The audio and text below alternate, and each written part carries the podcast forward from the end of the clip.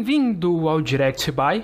Eu sou Gabriel Martins e no episódio de hoje, de Notícias da Semana, eu vou mudar um pouquinho. Hoje o episódio tá um pouco caótico, a semana tá um pouco caótica, acabei de voltar do feriado, estou motivado. Vou tentar fazer três episódios por semana. E para isso eu não vou poder ficar falando um monte de notícia. vou escolher duas notícias para falar todo dia, aliás, três vezes por semana, e vou tentar dar mais detalhes sobre ele, mantendo aí esse tempo de até 5 minutos, 7 minutos, mas três vezes por semana. É, vai ser um pouco caótico, vai ter menos tempo para edição, mas vai ser menos, mais episódios, então sai todo mundo ganhando. E para isso eu conto com a sua colaboração. Se você gosta do episódio, compartilha, comenta, é, joga, manda pros seus amigos, faz aí um esquema de pirâmide, faz o que você quiser. Ajuda a divulgar esse podcast que eu tô me esforçando pra caramba para fazer. Vai ter menos edição, isso quer dizer, e também vai ter menos. Vai ter mais esse, por exemplo, isso daqui. É. Hum, isso vai ter, tá? Então já vou dizendo porque eu, eu vou ter menos tempo pra editar. Vocês vão me ver muito mais cru gaguejando, vão me ver muito mais falando errado, vão ver muito mais é, esse é, por exemplo, vai continuar. Então é isso. Bom, vamos lá as notícias que bombaram esse final de semana. Duas notícias muito legais que eu, que eu gostei bastante desde sexta-feira até hoje. A primeira foi o trailer do Space Jam, um novo legado, que é dirigido pelo Michael Jean Lee. O trailer saiu e já tava rolando vários, várias fotos, várias informações, nada que me empolgou até, até hoje. Mas aí saiu o trailer. E quem foi uma criança na década de 90 e lembra do primeiro Space Jam, cara, quando toca a música do, do do Space Jam, você automaticamente é transportado para um momento de felicidade que não tem como. It's time to slam now. We got the real jam going down. Welcome to the Space Jam. Here's your chance, do your dance at the Space Jam. Alright. E aí eu me empolguei, eu vi o trailer amarradaço, eu vi várias referências, óbvio. Todo mundo fala, ah, é jogador número um. Ah, cara, dane-se. Eu eu mega comprei, entrei no hype, adorei pra caramba. Eu achei muito divertido. Todo, tudo, tudo, tudo ali que faz referência ao primeiro Space Jam, eu já, já o, o, filme já sai de 8 para mim. No mínimo é 8. Se tem a música para mim no mínimo é 8. E para quem não lembra, quem não sabe, quem não viu o primeiro Space, Space Jam, ele é feito com o Michael Jordan. Inclusive tem no documentário do Michael Jordan que tem na Netflix, The Last Dance, ele fala um pouco sobre o período de gravação desse Space Jam. E é bem divertido, assim. Pô, eu até tenho medo de rever esse primeiro Space Jam, porque eu tenho medo de gostar menos dele, porque na minha cabeça ele é muito, muito, muito divertido. A animação pra época, inclusive até hoje a animação daquele filme é impecável. Você não sabe que o filme foi feito na década de 90, em 96 ele foi feito. E um pequeno uma pequena curiosidade, um momento trivia aqui. O menino que aparece como um pequeno Michael Jordan do primeiro filme, ele é o Michael B. Jordan. Para quem não sabe, Michael B. Jordan é o Creed do, do filme Creed da, da série Rock. Ele é o vilão do Pantera Negra. Então, ele é o Michael B. Jordan. E quem, quem viu esse filme e viu esse, esse trailer, pô, eu fiquei realmente amarradaço. O filme, ele vai estrear em julho, simultaneamente, tanto na, nos cinemas, como na HBO, HBO Max que até lá já deve ter sido lançado e funcionando normalmente aqui no Brasil, que tem prazo para iniciar em algum momento de junho. A gente não sabe ainda é, se vai ser pago, se vai ser alguma coisa que nem a Disney está fazendo. É, outro detalhe interessante é que a produção desse filme ela é do Ryan Coogler, o mesmo diretor de Pantera Negra, o diretor de Creed e tudo mais, que, cara, é, é, eu acho ele um dos maiores diretores dessa geração, é um cara mega visionário. O único problema, o único, único detalhe que eu vejo desse filme é que o diretor Michael Dean Lee tem zero histórico, pra, ele é só um, uma mão de obra ali nesse filme.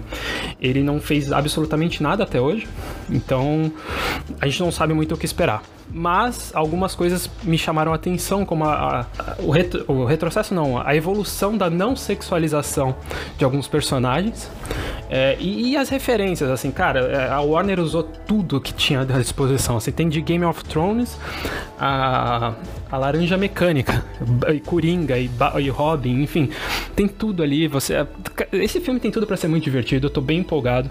Eu espero, quem sabe, até ver no cinema. Seria uma experiência muito legal. Mas de novo, se tem a música, eu vou gostar. E se tiver a Believe I Can Fly, então, nossa, aí.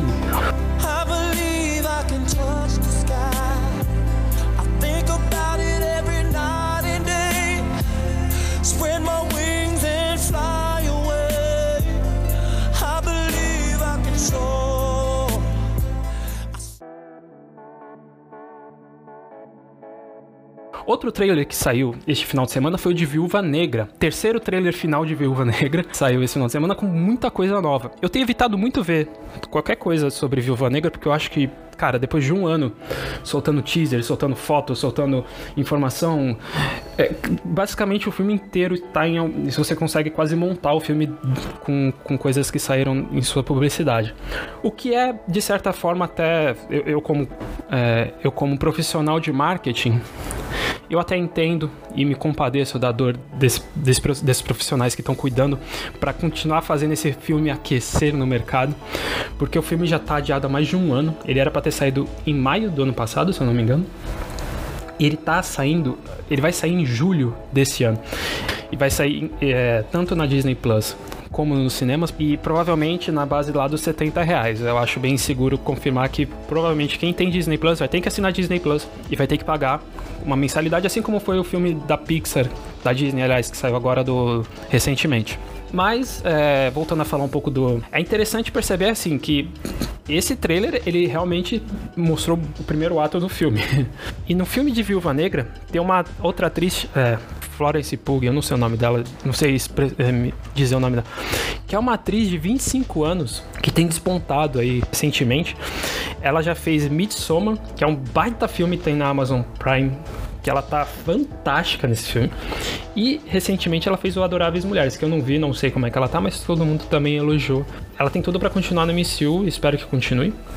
E nesse filme também a gente conta com David Harbour, Rachel Wise. Provavelmente o vilão vai ser um personagem, um vilão chamado Treinador, que ele é capaz de emular habilidades de outros personagens. Então, no trailer mesmo você vê ele emulando a habilidade do Gavião, do Capitão e provavelmente de outros personagens humanamente possíveis de ser humanamente possível, não porque eles fazem coisas que, enfim, você entendeu, né? Ele não vai emular o o Doutor Estranho porque não daria, mas qualquer qualquer ação que alguém faça que ele, ele consegue emular.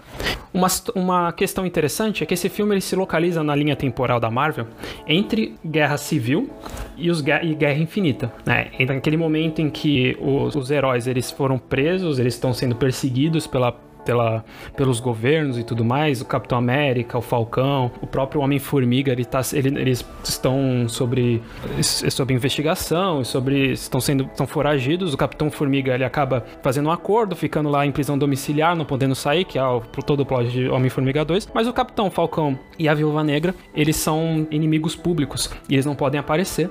Inclusive, do Guerra Infinita, eles aparecem lá eles acabam desligando a cara do, do, tenente coronel lá, dizendo. O Rhodes, inclusive, fala, faz aquela brincadeira que aquilo lá daria corte marcial, porque eles estão justamente fugindo disso. Esse filme se posiciona nesse, nesse período de tempo em que ela tá foragida.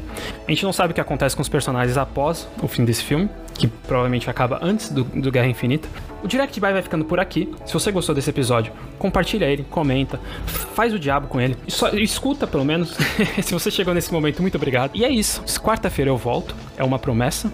Eu não sei até quando, porque a minha vida é caótica assim. Eu às vezes coloco umas ideias na minha cabeça e vou fazendo. E até o momento que eu falo, epa, ficou difícil demais, eu não consigo fazer. E, enfim. Então, se você gostou, me ajuda aí a continuar fazendo isso. Nem que seja só escutando, já, já ajuda pra caramba. É, o, o Analytics é uma métrica de vaidade muito legal. E eu vou tentar trazer mais novidades. Se você tiver alguma dica, alguma sugestão de notícia que você queira saber, alguma coisa que você queira perguntar, vá lá no meu Instagram, é oi.sou.gabriel e me pergunta, fala o que você quer saber, que eu trago aqui. E quem sabe você também pode participar do podcast. Quem sabe aí, né? É aqui tudo pode acontecer, quem sabe faz ao vivo. Então, quem sabe? Fica aí a dica. Muito obrigado e até quarta-feira.